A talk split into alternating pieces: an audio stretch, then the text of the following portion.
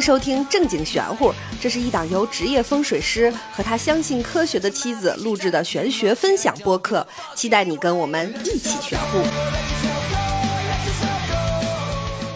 欢迎收听《正经玄乎》，我是大刘。我是王权。今天我们来讲讲文昌。哇，会变聪明的一期，你先说说吧，什么是文昌？今天主要先说说什么是文昌，文昌的分类，文昌怎么找，文昌怎么催，以及文昌的禁忌。 OK OK，先说什么是文昌，文昌指的是代表功名利禄、科甲及第的星宿。星宿也是神仙嘛？嗯，你可以理解成神仙，但是实际上它指的是星宿。古代人为了把这个文昌更具体、更形象化，所以给文昌安了一个神仙的名字，叫做文昌帝君。哦，问问题，嗯，文昌帝君和文殊菩 萨哪个能让人更聪明？好像古代科举状元不都是拜的文殊？当然，如果咱们有对佛教知识了解的，可以给我们评论区里说一下。这两个不是一个系统。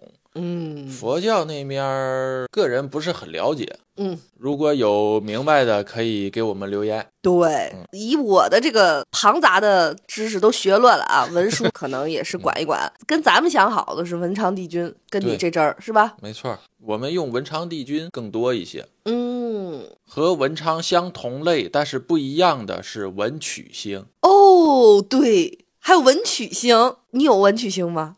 我小时候有好几个文曲星，我那文曲星里边的那个伍子棋，哇塞，我可能打过那个深蓝。我跟你讲，那会儿呢，伍子棋下过深蓝是非常厉害的，是高手，而且是我要选最难的那个等级。嗯我厉害到就是我妈都不服我，然后她给我开家长会的时候， 隔壁的我同桌学习倍儿好，人家家长在那儿算他那个我同桌错的那个数学卷子上的大题，人家在那儿家长在那儿画 x 轴 y 轴，那个那个妈妈是一个非常高学历，就我那个年代的高学历妈妈，然后。妈妈自己算一下然后妈妈自己把那个孩子错题都错做了一遍，然后说回去给孩子讲，然后就看我妈也在那儿玩我抽屉里留下的文曲星，在那儿点五子棋， 就是有其母必有其女，所以这个文昌位啊，其实不如妈妈学习好，是不是？你看看，这就是区别。这是文昌位的事儿吗？这是文曲星的，文曲星也管不了这种妈妈。文曲星主要掌管的是文采、艺术、创意、思维、见解之类的。哇，这简直就是人生最重要的一些事儿。文昌和文曲不是一个东西，啊千万不要混。有好多人把文昌和文曲混在一起，哦，甚至于有好多从业者都分不清文昌和文曲。那你再说一遍。详细的来说一下吧。嗯，先说文曲，文曲星是北斗九星当中的第四星。嗯，说北斗九星，有可能大家不太理解，提一个九星的简化版，北斗七星。我只知道北斗七星拳。北斗七星是贪狼、巨门、禄存、文曲、廉贞、武曲、破军，这是北斗七星。嗯，在武曲和破军的左右两侧还有两颗隐星，就不是那么亮的星，嗯，分别叫做左辅右弼，嗯，它们组成在一起被叫做北斗九星，哦，算流年呀，或者是算九宫飞星，嗯都是用这个九星来算的。嗯，它们的另一个名字叫做天枢、天璇、天机、天权、玉衡、开阳、瑶光，这是七星的另一个名字。哦，完全没听过。哎，所以那北斗七星在天上像个勺儿，加上这两个点儿之后， 就变成拉了的摊儿， 勺儿里掉落的残渣。说到勺儿，勺儿的头儿，嗯，向北延伸的方向就是北极星，嗯，也叫紫薇或者叫北辰，那个说那个什么紫微星下凡，对，指的就是北极星。紫微星下凡听着比文曲星下凡还厉害。那当然，紫微星是地星之一啊。紫微星也不只是学习好吧？对，不说谷爱凌是紫微星下凡吗？ 又又 Q 人家，在流年当中，每一年会用一个九星代表。二零二三年是用四律文曲星代表，文曲星是九星当中的第四个，叫做文曲，嗯就是那个贪巨禄文连五破辅弼的那个文。嗯嗯嗯，说到这儿，考你一个吧。哎，每年当中用一个九星来代表，嗯它的一个循环是九年，嗯六十花甲纳音，嗯六十年一个轮回，嗯对吧？嗯，那我问问你，九星和纳音的一个循环是多少？五百四，再算算，我去前群了， 我是前群那挂的，你不知道吗？ 你怎么突然考我这个？我不知道，但我爱你，够了吧？九和六十的最小公倍数是一百八十，这个一百八十你有没有想到什么？一百八十单八酱 不是不是，是一百零八，一百八十是个直角直线，呃不对，呃平角平角平一条直平线。咋了？我三本喜剧就不不能录节目了吗？ 在这被嘲笑，你赶紧的啊！嗯我马上要起火了，你一直在羞辱我的智商。三元九运的一个循环是一百八十年，嗯每二十年一个运，嗯，总数一百八十。二九一十八吗？每年当中用一个九星代表，循环完六十纳音也是一百八十年。前几期我们也说过，一百八十年是一个循环小周天，六十纳音分三才，天地人，嗯，一共一百八十年。所以这个小循环周天是这么来的。好的， 你说了算。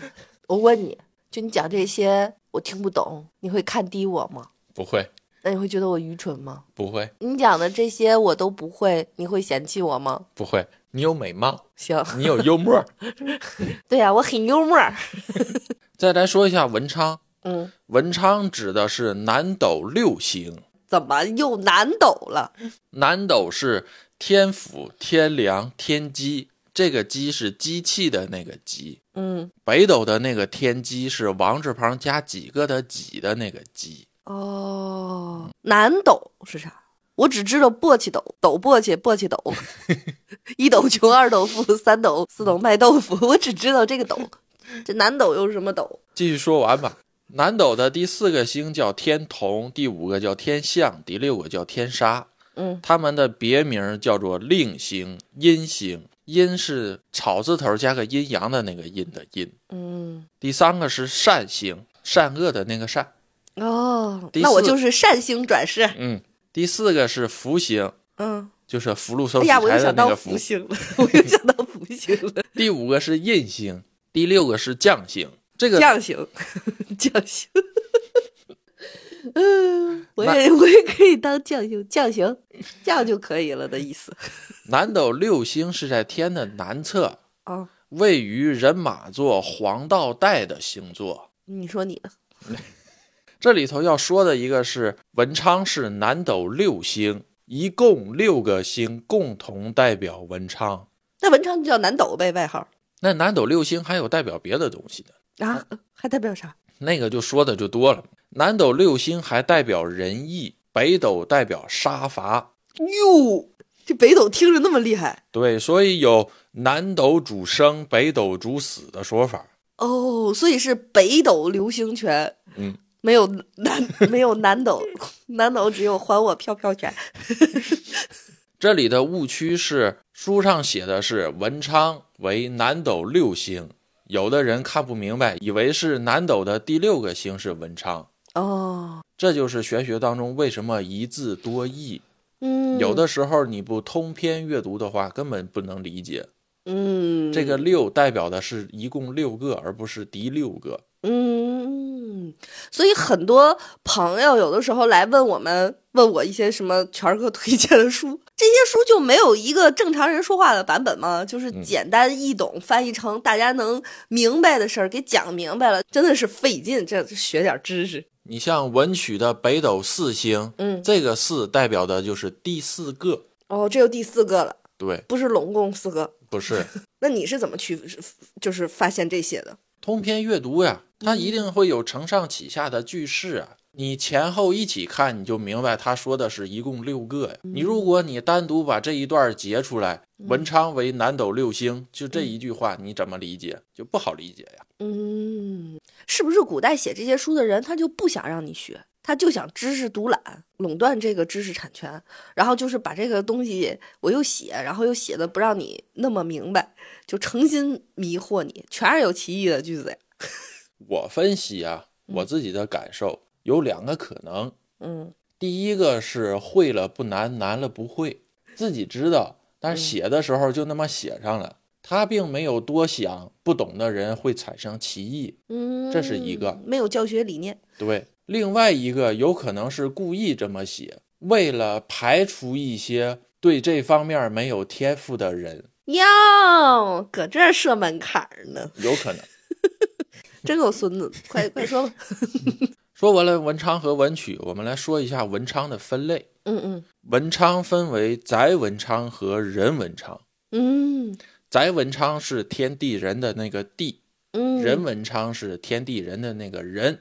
嗯人文昌也被称作本命文昌，嗯嗯就是你自己的那个文昌位，嗯嗯，自己的文昌位是在身上还是在屋里？是以自己的命去算，算完了之后去找位置。哦，这个位置代表你自己的文昌。哦，所以这个人文昌是没有办法直接都统一，对吧？是个人对是个人的，没错儿，这个是算的。对所以就大家有的时候会在群里问我啊，这个文昌位怎么找？这不是一句两句能说明白的，是吧？对，今天就教你怎么找文昌位。啊，呦呦呦呦呦，到了找文昌位的那个阶段，我会慢慢的、细致的来讲，因为它需要很多的前提知识，哦，你说的是教大家找是找人文昌还是找宅文昌？都教，能听懂多少算多少。嗯，那行吧。先说宅文昌，嗯宅文昌倾向的方向是学习氛围、学习环境。嗯宅文昌吹动起来之后，你进到这个空间当中，会有一种想学习的欲望，这是环境的影响。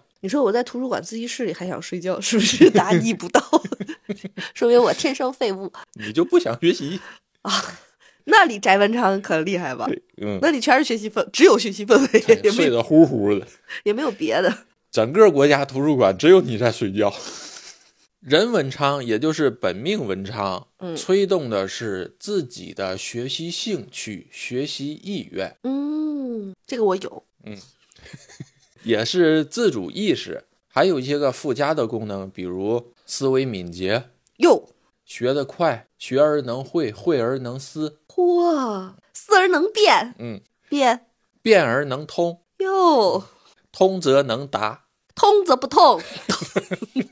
又回龙母庄五颗粒了。嗯 我这脑子也够快的呀！就不用正道儿，咱家这个，我这我人文昌在哪呢？一会儿我给你算算。啊，好，说了地，说了人，还缺一个天，嗯嗯，这对个天就是文曲的那个流年，天哦是文曲星。哦，接下来我们就来说说文昌文曲怎么找，好，这是一个重点。先说文曲，文曲是九星当中的第四星文曲星。对， 算文曲星在哪儿？找文曲星需要涉及到九宫飞星。哼哼，先来教一下九宫飞星。我们在纸上画一个井字，吃水不忘挖井人的那个井。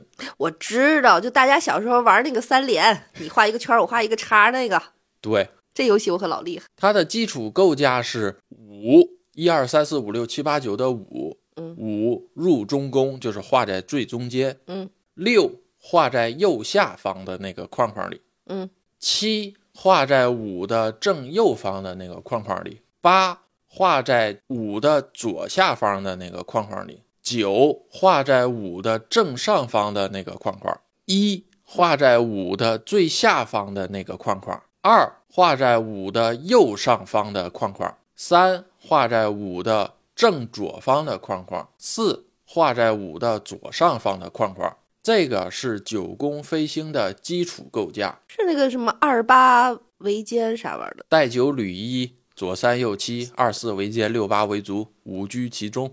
哦洛书也叫后天八卦，哦，就是这个，是不是？没错儿。在这个基础构架当中，我们去看那个四，嗯，四代表的就是文曲星，哦，而每一年当中都会有一个数值进入中宫，这个就叫做当值。今年当值的是四绿文曲星，所以今年在中宫的是四。也就是说，今年的文曲星是在学习空间的中间。嗯，坐家里正当劲儿。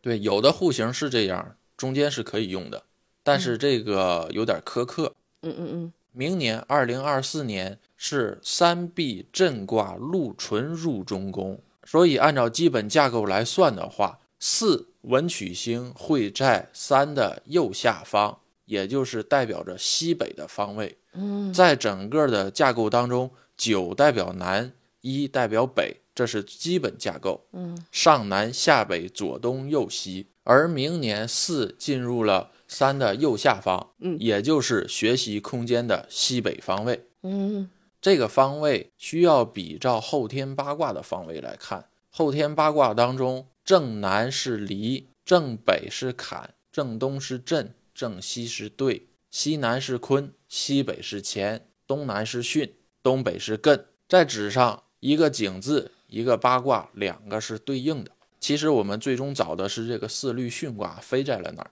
肉就飞过去了。它的顺序是按照基本架构，五到六，六到七，七到八，八到九，九到一，一到二，二到三，三到四，这是一个顺序。如果是四进了中宫的话，那么原本是六的位置就换成了五，嗯原本是七的位置就换成了六。听到这儿，如果有听不懂的啊，不用担心，我也听不懂。我刚才看着他的时候，眼神都已经不聚焦了。 前群的朋友，我和你们在一起，让对群和正群卷去吧！你们这期听完了，肯定两个群又有图出 来了。嗯，训群、新群、新群，看看你们能不能有课代表出来。离群心说我的，明年是三入中宫，后年是二入中宫，这个数是倒着数的，所以叫逆数顺飞，这是流年的飞法。好，讲的好，这个文曲星在家里头是按照一个太极来找的，这个太极理解成单位空间。比如你是在客厅学习的，那就在客厅去找这个四律位；嗯如果你是在卧室学习的，你就在卧室找这个四律位。 有人说我就在厕所上还看会儿书， 嗯马桶放在厕所的文曲星位置。那就是学而不会啊。为啥四？卫生间五行属水，气属浊，马桶占了四律文曲位，代表着逻辑不清、思维不明。我不同意，你这个片面了。像我从小就是这个厕所文学这一块儿的，我每天就是爱在上上厕所的时候看书啊，那个时候简直了，神清气爽。那不代表卫生间在四律位呀、我说的是卫生间落在四律位，所以你在跟我录播课的时候，有没有一刻让你动一个心思，就是哎呀，在这个家里应该给刘姨找一个文曲星的位置，或者是文昌位，让她在这儿坐坐，给她长长脑子？没有过吗？没有。你不想我变聪明吗？你已经很聪明了，你不想我多学点知识吗？你不会是想让我变笨，然后拿捏我吧？我告诉你，不可能。文曲星的位置和文昌位还不一样，是吗？对，不一样，有两个位置实际上是三个位置，也有可能这三个位置有重合。哦。接下来说文昌位怎么找。嗯嗯文昌位分宅文昌和人文昌。嗯先说宅文昌，嗯宅文昌也涉及到一些个基础知识。嗯，这个基础知识是室内的坐和向，哦，确定坐向以门来看，但是以坐为主。嗯这里头有一个歧义，来自于阳宅三要的理论。嗯阳宅三要以门为主，嗯八宅以坐为主，但是今天说的这个坐和相跟阳宅三要、八宅明镜没关系。嗯今天说的坐和相是以后天八卦来确认，嗯。当然它的找法依然是用门来参考。说一下实际操作，嗯，假如我们在卧室当中学习，嗯把卧室门关上，把手机的指南针打开，嗯，把手机顶在门上，嗯看门的朝向。嗯手机上显示的方向是门的向，嗯相反的方位就是坐。嗯把这个坐的方向去对应刚才说的后天八卦，哦，就得到了你室内是一个什么宅，嗯是前宅，是对宅，是离宅，是巽宅。但是要注意，这得看个卧室门吗？不是的客厅门、大门吗？入户门？一看你刚才就没好好听。哎，怎么还抓现行了？刚才说的重点是一个太极区，嗯一个单位的学习空间，嗯所以文昌位是在学习空间当中找的，不是在整个宅中找的。那为什么学习空间在卧室？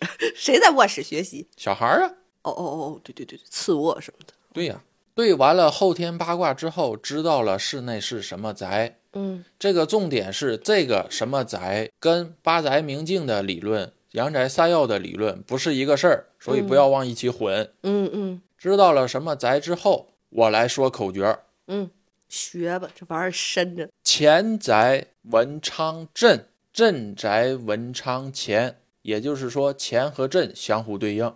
离宅文昌巽，巽宅文昌离，嗯离巽对应。嗯坎宅文昌艮，艮宅文昌坎，坎艮对应；坤宅文昌兑，兑宅文昌坤，坤兑对应。嗯，你是真想通过播客把大家教会是吧？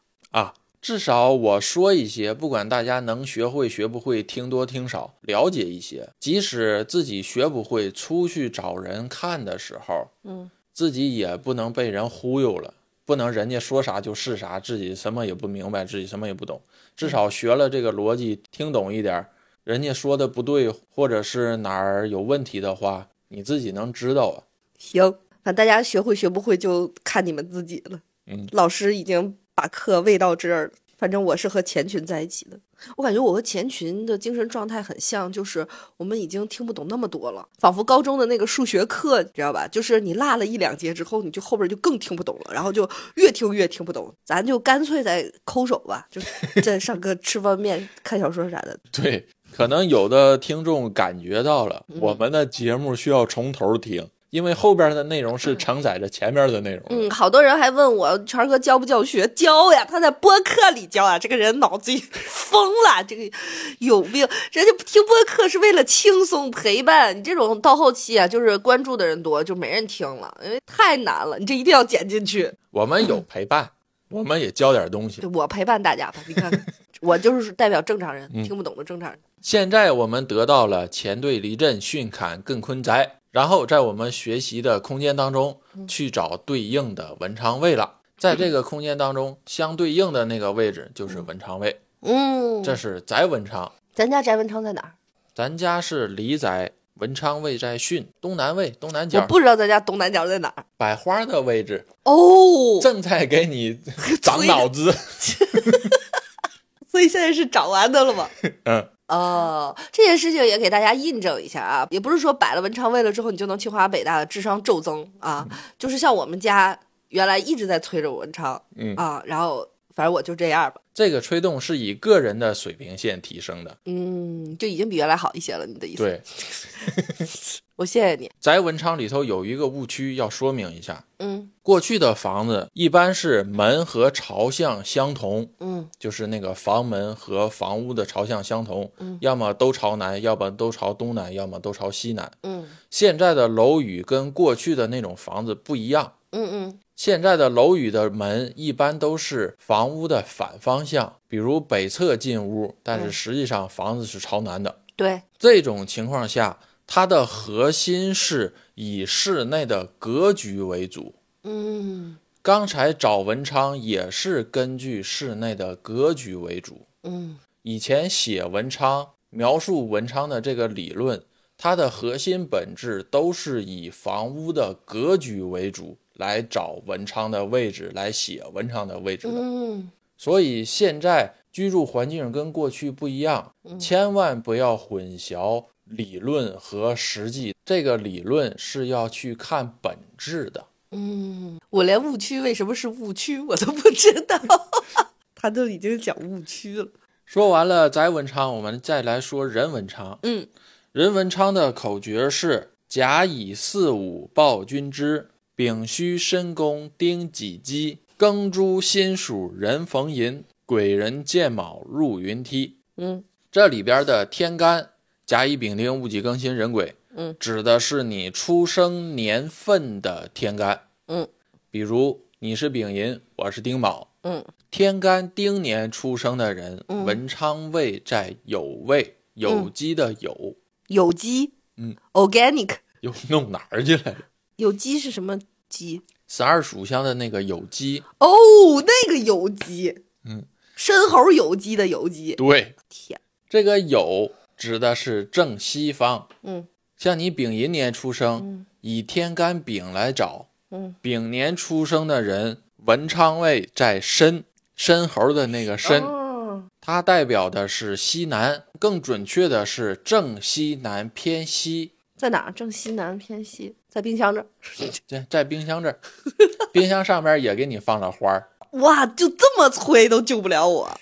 大家可以知道，玄学的力量它其实是很小的啊，很小。主观能动性是最主要的。嗯，所以孩子不好好学习，你摆多少花也没有用，你揍一顿可能更好使，是 吧？是这意思吧？呃，不是让大家打孩子的意思啊，但是该勒也得勒。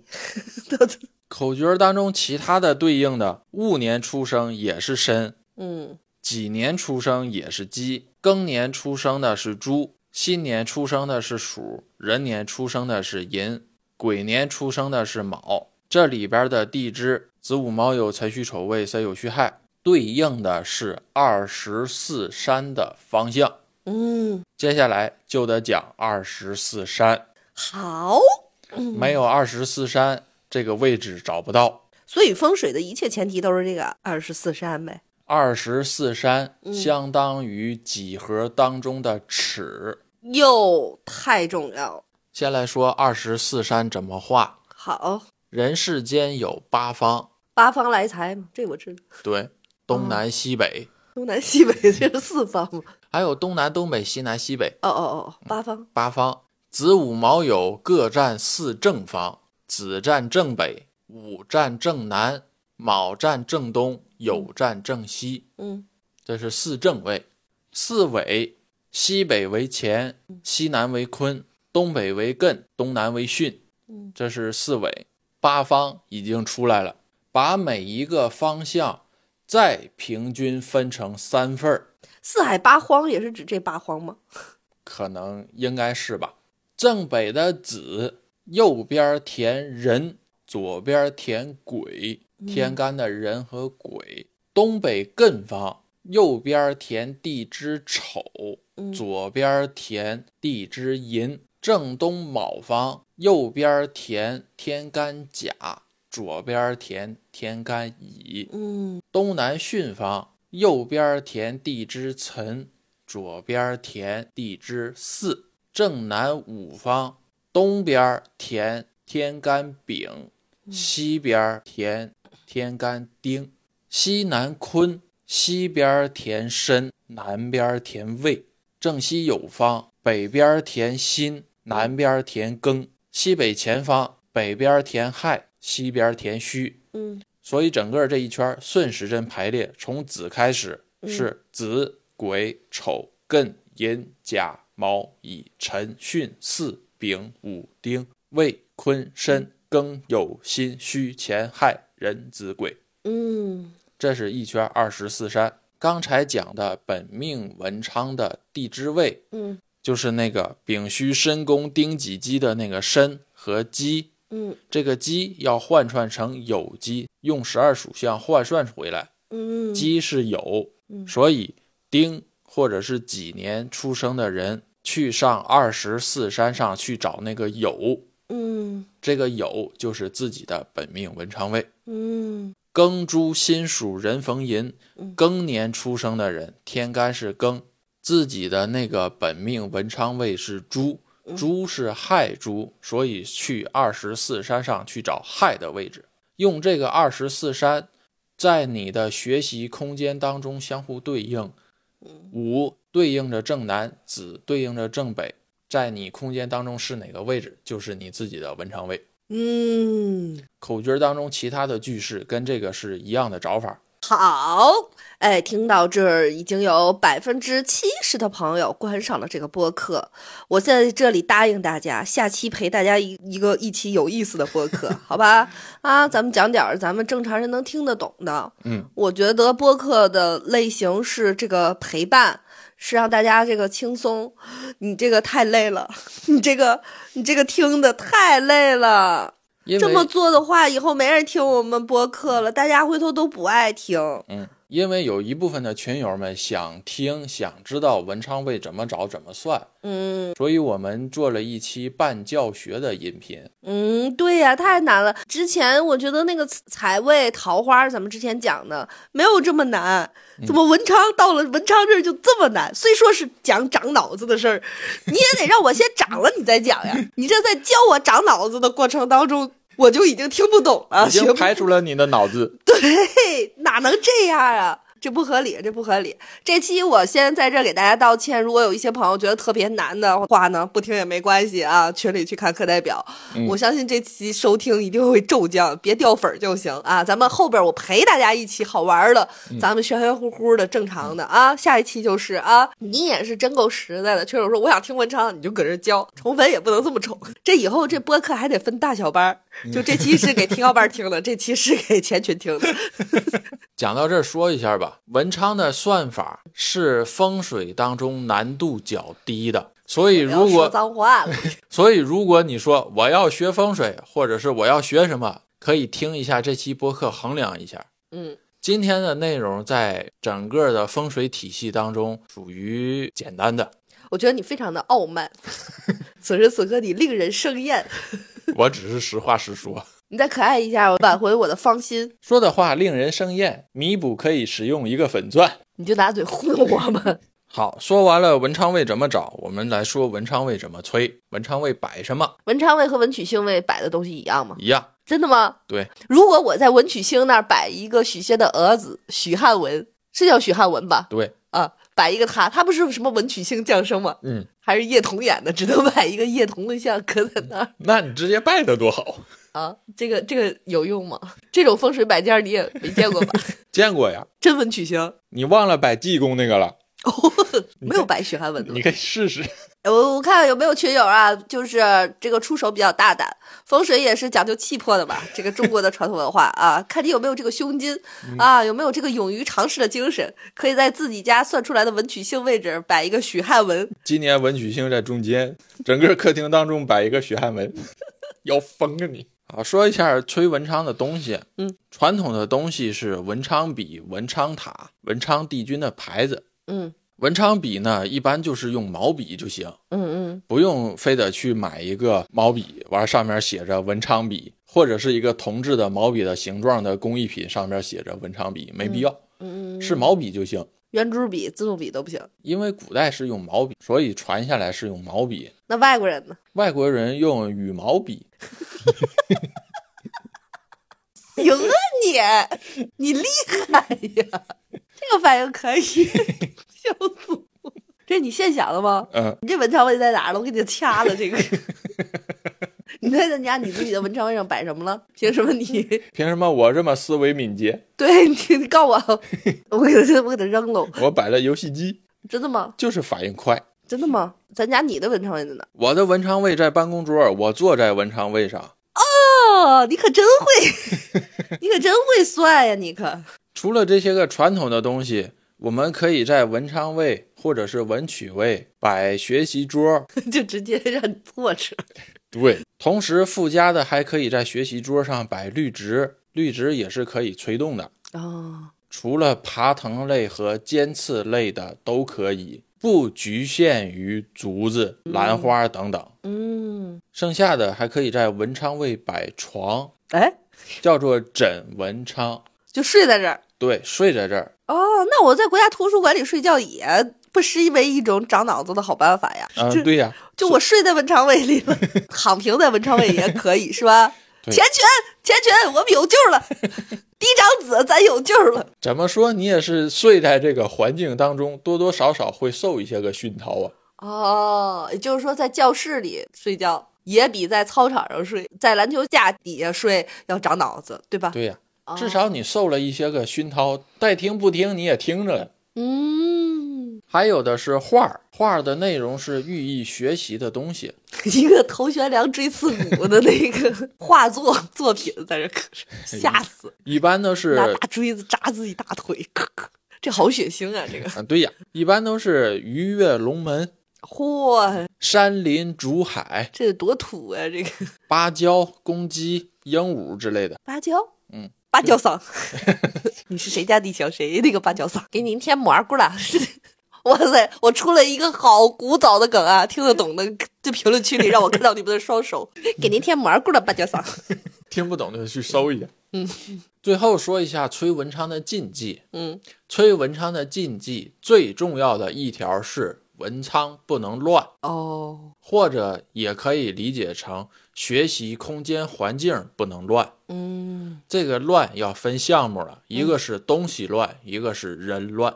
嗯东西乱，学习桌上摆放的东西要简洁明了，不能乱七八糟。嗯，东西乱会影响气场混乱，嗯学习的思维、学习的情绪也会不高，嗯，这是东西乱。还有是环境乱，嗯，人不能来回出溜，一会儿进来，一会儿过去，一会儿说句话，这个也会影响人的学习，影响人的思维。你嫌我乱吗？我不写，我就在一直老在你旁边出溜儿的，我可以屏蔽你。大胆。 说到人乱，你有没有发现，人在闹市里反而能看得进去书？没错，我每次去夜店的时候，喝多了以后，就是我看着这个所有的人在那儿就是跳啊蹦啊，觥筹交错的时候，我的心会瞬间安静，对，然后反倒思路格外清晰，甚至于有点想回家做 PPT，、就是。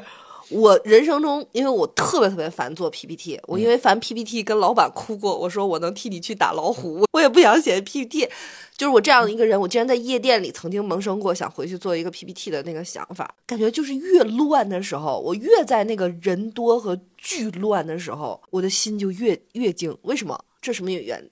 因为整个环境虽然闹哄哄，但是没有一个主导影响你的因素。哦，所有的噪音影响都是平等的，一平的，在你耳朵里都是轰轰轰轰轰轰轰。而小闹市家里头嗯会有一个主要影响你的因素，比如说你在学习，旁边有人在打游戏、说话、聊天儿，你耳朵里只能进这个，你在阴阳谁呢？就会打断你的思路。你在点谁呢？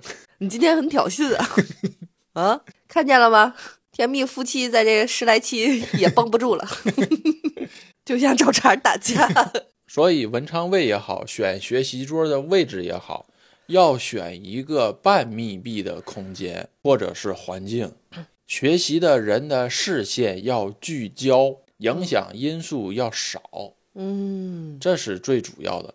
核心是聚气收心。嗯你像以前见过的，有的家里头把小孩儿的课桌摆在了客厅，但是客厅后边是沙发，旁边是电视，嗯，大人监督小孩学习，就坐在沙发上打游戏，然后还有人一会儿走过来走过去拿杯水，收拾个屋子，擦个地。嗯，这小孩的学习注意力都被这些个牵扯走了。那现在有很多家长都给孩子提供非常好的学习环境，嗯就什么自己一间屋子，然后那种嗯符合人体工学的座椅，这个那个，孩子还是学习不好，嗯，这咋整？这也也该揍了，是不是？对，硬件都准备好了，软件不往上上也不行。其实我觉得可以调整心态哈、以后未来的这些孩子们，我觉得不一定是要靠学习好才能有一个好的出路了。对我觉得还是要发展孩子自己个人的这个兴趣爱好和特色。